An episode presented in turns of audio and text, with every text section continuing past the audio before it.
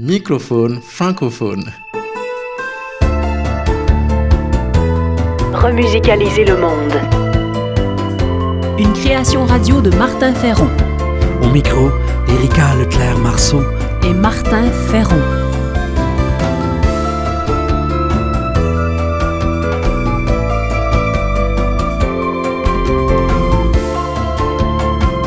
Le fil rouge de ce numéro, des bains de sons et de livres. Remusicaliser le monde. Création, Sens. travail social, intendance, nature. Par Martin Ferron. Selon différentes études, la musique nous rendrait plus intelligents, surtout les musiques instrumentales, si souvent négligées au détriment d'autres styles musicaux. La musique instrumentale augmenterait la plasticité du cerveau et nos connexions synaptiques, selon le chercheur Hervé Platel de l'Université de Caen, en France. Les études démontrent les nets bénéfices de la musique instrumentale sur la concentration, sur la créativité, sur la mémoire et sur la productivité. La musique instrumentale réduirait également le stress et aurait des effets positifs au niveau émotionnel. De plus, comme pour la radio, elle permettrait une meilleure intériorité que la vidéo, l'Internet ou la télé. Assurément, la musique instrumentale peut aussi contribuer à remusicaliser le monde.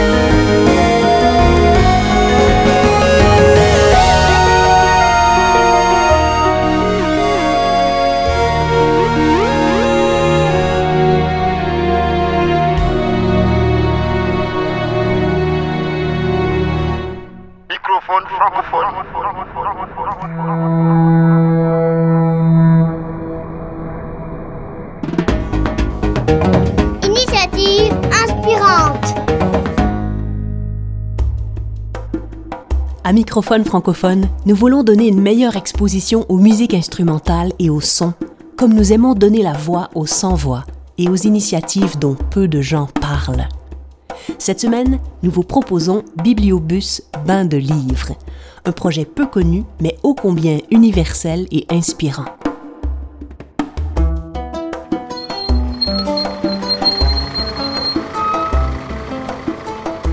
Bain de livres est une bibliothèque mobile destinée aux enfants et adolescents dans les principales langues des immigrants et en français. Cette initiative, née en Suisse, vise à accompagner les immigrants dans une intégration réussie. Elle crée du lien au cœur de l'espace public et éduque par la lecture et la culture. Nous avons rencontré Aude Mona, chef de projet, et Grégoire Mona, bibliothécaire musicien du Bibliobus Bain de livres.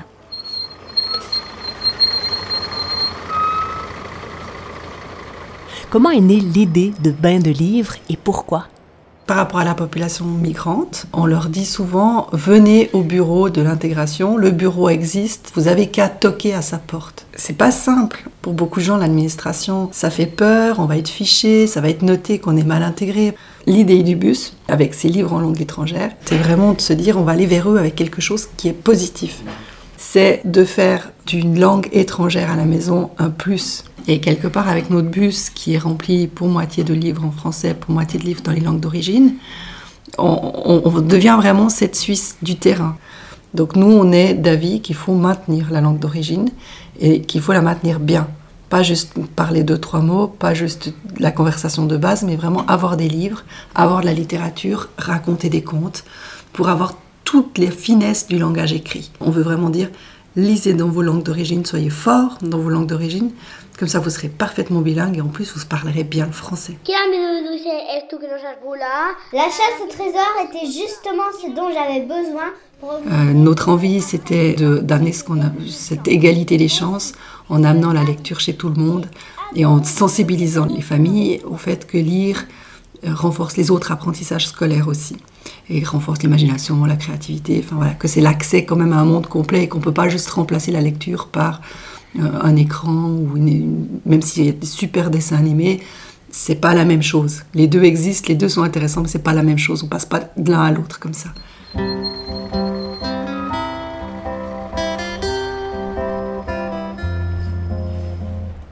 Comment procèdent vos animations pour atteindre vos publics cibles? Euh, il faut savoir que dans l'équipe, il y a des, conteurs, conteuses professionnels, il y a des enseignants, il y a des bibliothécaires, il y a des musiciens. Il peut y avoir des animations musique, notamment euh, les kamishibai, un théâtre physique de bois, à l'intérieur duquel on fait défiler des illustrations.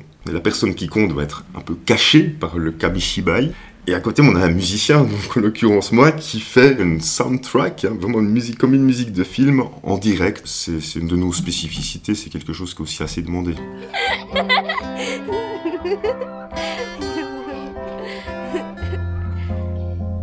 On sort du bus des tapis, des chaises longues, des transats, des poufs, des coussins.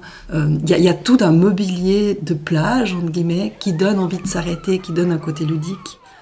Notre bus est très coloré, notre mobilier est très coloré, et, la première chose qui fait que les gens viennent s'arrêter, c'est l'idée de se poser sur une chaise longue. Et après seulement, on dit Ah, il y a des, caisses avec des livres, et on commence à aller regarder dans les livres. L'idée, c'est vraiment d'aller chercher un public qui spontanément ne lirait pas.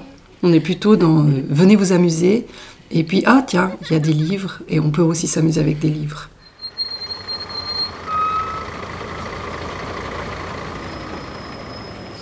Après quelques années de fonctionnement, quels enseignements en tirez-vous?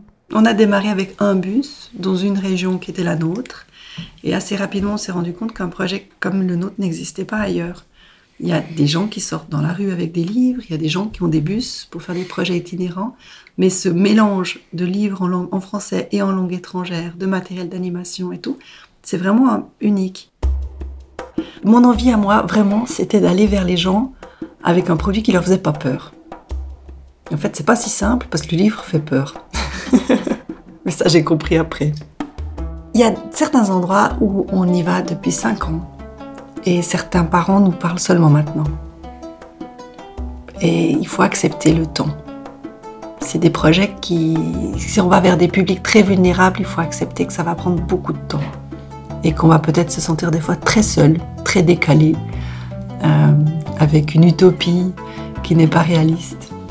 Et il faut laisser du temps à ça. Pour plus d'informations sur le bibliobus Bain de livres et connaître les prochaines étapes publiques, vous pouvez consulter le site baindelivres.ch.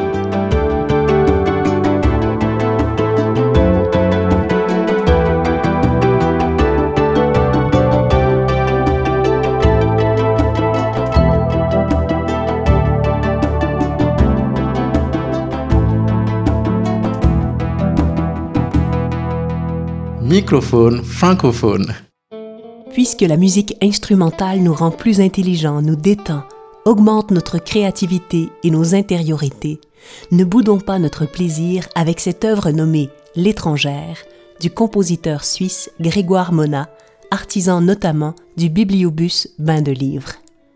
Elle est interprétée par le guitariste classique Dimitar Ivanov, né en Bulgarie, et par Grégoire Mona, guitariste jazz et rock. Ils forment le duo Igra ensemble. C'est en ces mots que Grégoire Mona décrit cette œuvre. Elle semble belle, elle semble douce, elle semble intelligente, cette étrangère. Sa mélodie est cependant triste. Mélancolie, ennui du pays d'origine. Va-t-on l'accueillir ou s'en méfier? Va-t-on l'aimer? Va-t-elle nous aimer?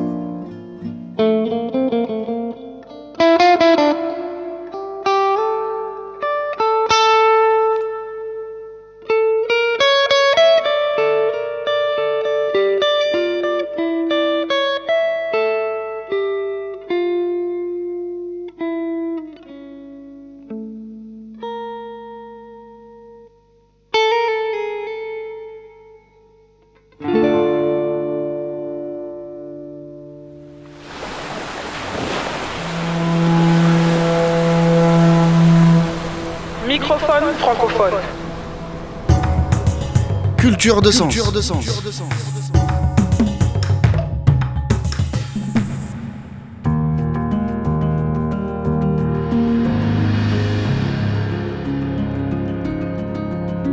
Grand voyageur puis exilé volontaire, le grand poète Rainer Maria Rilke a posé ses valises dans les montagnes du Valais suisse à la fin de sa vie. C'est là qu'il a écrit quelques-uns de ses chefs-d'œuvre, dont les sonnets à Orphée. Les sonnets à Orphée sont destinés à consoler une de ses amies qui vient de perdre sa fille, une jeune musicienne âgée de seulement 19 ans. Dans un élan du cœur, pendant trois semaines, sans dormir ni manger, Rilke écrit ces mots en transe pour son ami, l'humanité et Dieu.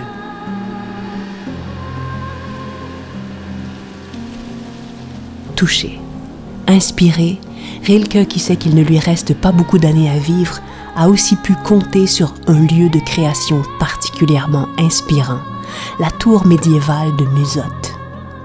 Situé au milieu des vignes et des montagnes, on dit de ce lieu de silence qu'il a été celui de la renaissance artistique de Rilke. Alors qu'il écoutait le frémissement des feuilles du peuplier devant sa fenêtre, Rilke écrit Oui, vraiment, être ici-bas est magnifique.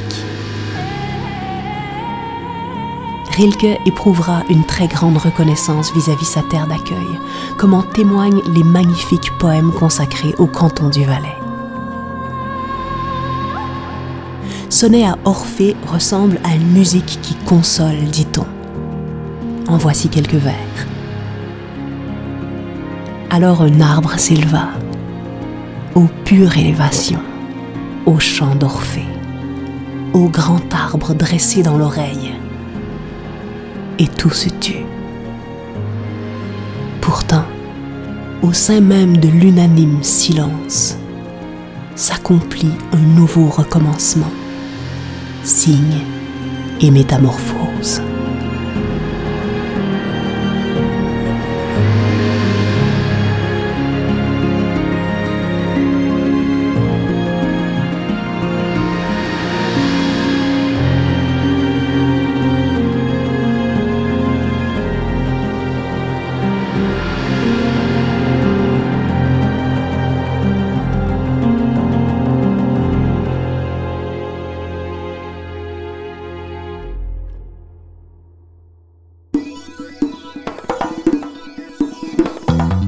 C'était Microphone francophone, une émission écrite, composée et créée par Martin Ferron.